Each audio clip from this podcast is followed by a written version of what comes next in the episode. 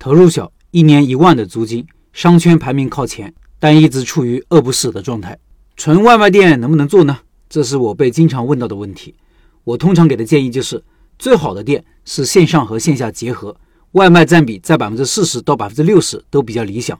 纯外卖店的每个流量都是平台给的，需要成本的。除非你的产品足够有竞争力，除非你能通过其他的方法获取成本更低的流量，否则赚钱是比较难的。做纯外卖店有什么痛点？会遇到什么问题呢？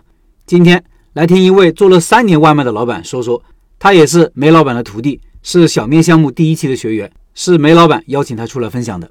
梅老板说，在我们小面项目第一期报名的学员中，有一位专门做外卖的老板。今天我也邀请这位老板分享一下他的外卖经验以及接下来的开店计划。以下是老板自己的分享。老陈好，各位社群老板好，我是一九年进入外卖这个行业，当时就觉得外卖投资少。一年一万的租金，谈不上什么风险。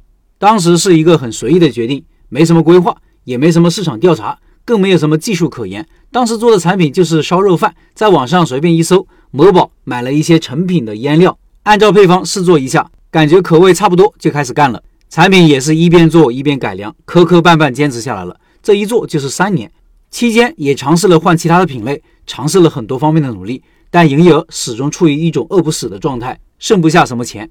没有堂食店的品牌支撑，单纯的快餐外卖店铺只能靠薄利多销，每天累得要死。尽管我已经做到了商圈同类销量的前列，但也仅仅能赚个工资钱。这三年经历了因为老房东卖房子而被新房东赶走的经历，经历了外卖平台抽佣的不断上涨，经历了平台对各种新商户的无脑的补贴。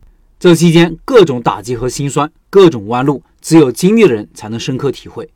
因为不赚钱，也一直想着放弃。但是真的不知道自己能够做什么，焦虑了很长时间，终于想明白一个大家都懂的道理：越是困难的，越是至暗时刻，越是不能放弃。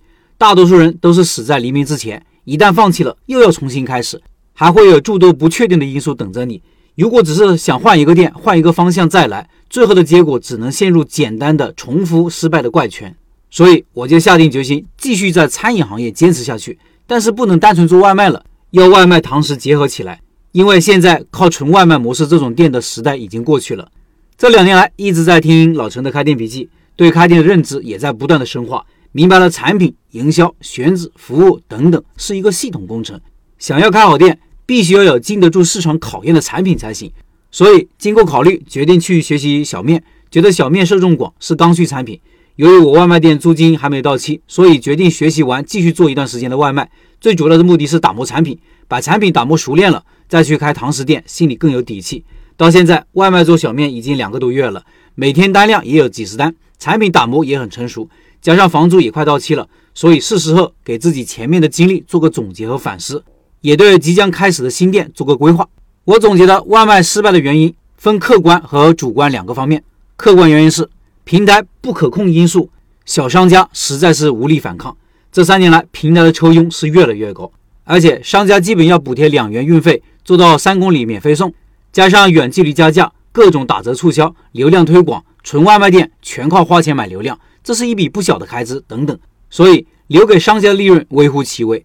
新的商家不停的出现，新商家上线又是一波猛烈的活动，竞争十分的激烈。今年美团又推出了拼好饭，真的是要把这些商家卷死算完。主观原因分三个方面：第一，宣传不够，因为自己的店铺是纯外卖店，所以位置很偏僻，装修也很 low。让别人来堂食，内心没有底气，所以一直没有做什么宣传。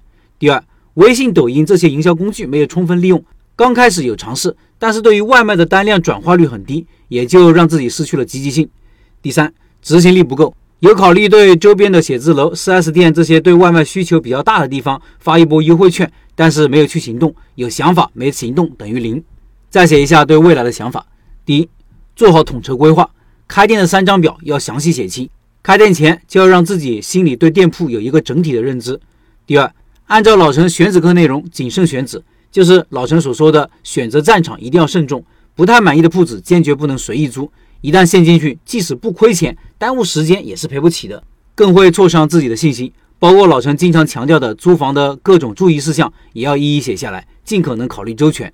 第三，营销是自己的短板，这段时间要多学习一下营销的课程，把一些适合自己的营销策略。宣传素材要多多收集，如何吸引顾客注意力，如何加顾客微信，设置什么样的活动，什么时间启动什么样的活动，每种活动的目的是什么，每个活动内容要如何落实到位，等等，营销策略要一一列出来，等正式开店的时候拿出来就用，免得到时候再绞尽脑汁顾此失彼。